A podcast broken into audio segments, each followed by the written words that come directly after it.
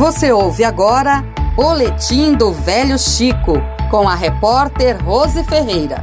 Nós vamos conversar com o diretor Maciel Pinheiro, da Escola Douglas Aprato Tenório, em Penedo, que foi uma das primeiras escolas adotadas pela expedição nessa área de educação ambiental, de realmente de aprendizado com os alunos. Professor, é bem-vindo à Rádio FAO, obrigada pela sua participação desde já.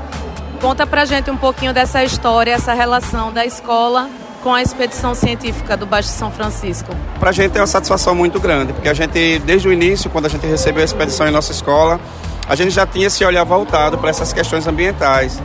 E aí, essa, essa parte de reciclagem de material, de conscientização das crianças com relação. Nós somos moradores da beira de rio, nós somos ribeirinhos, e com essa, essa mentalidade que a gente tem, né, de convivência com esse rio, a gente já tem esse, essa questão de preservação, de se incomodar com o lixo que está sendo jogado no, no leito do rio, na, na rua, na nossa sala, na nossa casa. Então, assim, essa mensagem foi passada, a expedição só veio mais somar com a gente né, nos aprimorar com essa, essas questões ambientais e a gente, de certa forma, é, só tem mesmo que agradecer a todos né, por essa parceria que deu certo. A gente continua ainda é, conscientizando a questão da, da, coleta seletiva, estamos participando de tudo, estamos reciclando material, papel, papelão, plástico, a gente pode reciclar, a gente está tentando é, criar nas crianças essa questão da, da pedagogia empresarial, né? na verdade eles é, trabalhar essa questão do lixo, transformando e recebendo é, o retorno desse, desse lixo, né? Isso, inclusive nós temos alunos hoje aqui, né, na educação ambiental que estão com casinhas, castelos, bonecas, tudo feito de material reciclável.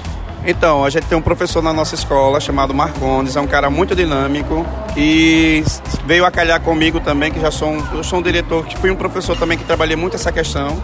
E aí a gente somou as nossas ideias e aí conseguimos implantar na cabeça dos nossos alunos na, é, essa questão de reciclar o material. E aí hoje a gente está com reciclagem de papelão aqui nosso stand. Estamos fazendo a confecção de bonecas e canudos de papel, bonecas africanas e é, material de latinhas de cerveja, de alumínio, que estão sendo transformados em enxada, em veleiros, em em tucanos, enfim, em várias peças que podem ser é, aperfeiçoadas por vocês aí, vistas na verdade.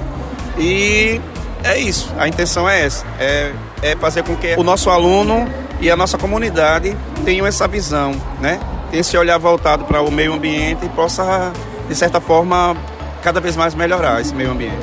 E nós vimos também que tem morango, outras frutinhas ali, outros pés de, de fruta para também para vender. A 10 reais os alunos estão vendendo, porque vocês têm uma horta na escola também, não é isso?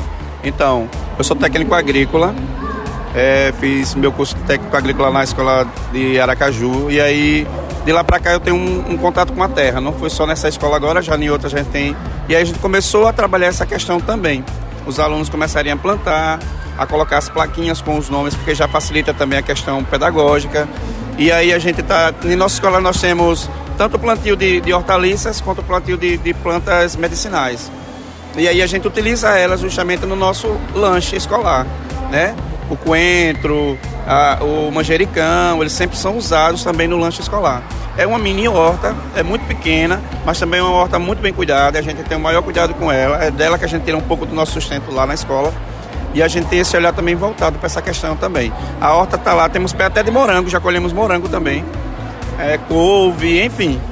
Professor, e a venda desse, desses materiais pelos alunos? Como que é administrado esse recurso que, que é recebido? Como que vocês planejaram pedagogicamente o gerenciamento desse recurso? Então, a escola tem uma demanda muito grande com as outras turmas, né? Nós não temos apenas uma turma, temos várias turmas. E esse dinheiro vai ser voltado justamente para a compra de materiais, porque a escola não pode estar suprindo também só essa carência. A gente tem, tem N fatores na escola, N situações que a gente tem que estar chegando com material. O gasto com cola quente é muito grande, o gasto com tecidos é muito grande.